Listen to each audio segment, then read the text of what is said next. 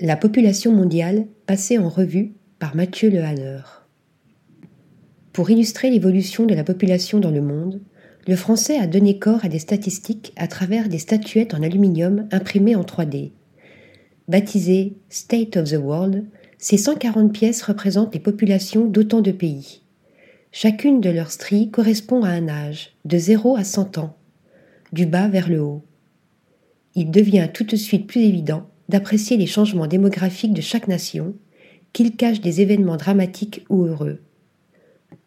Ainsi, la silhouette du Cambodge, marquée par le génocide perpétré par les Khmers rouges, affiche un sommet très fin et une assise massive rappelant que, malgré le drame traversé par le pays, les jeunes générations sont plus présentes que jamais. Une même vitalité que l'on retrouve sur la sculpture regroupant la population mondiale qui, avec sa base corpulente, évoque l'espoir porté par la jeunesse. Article rédigé par Lisa Agostini.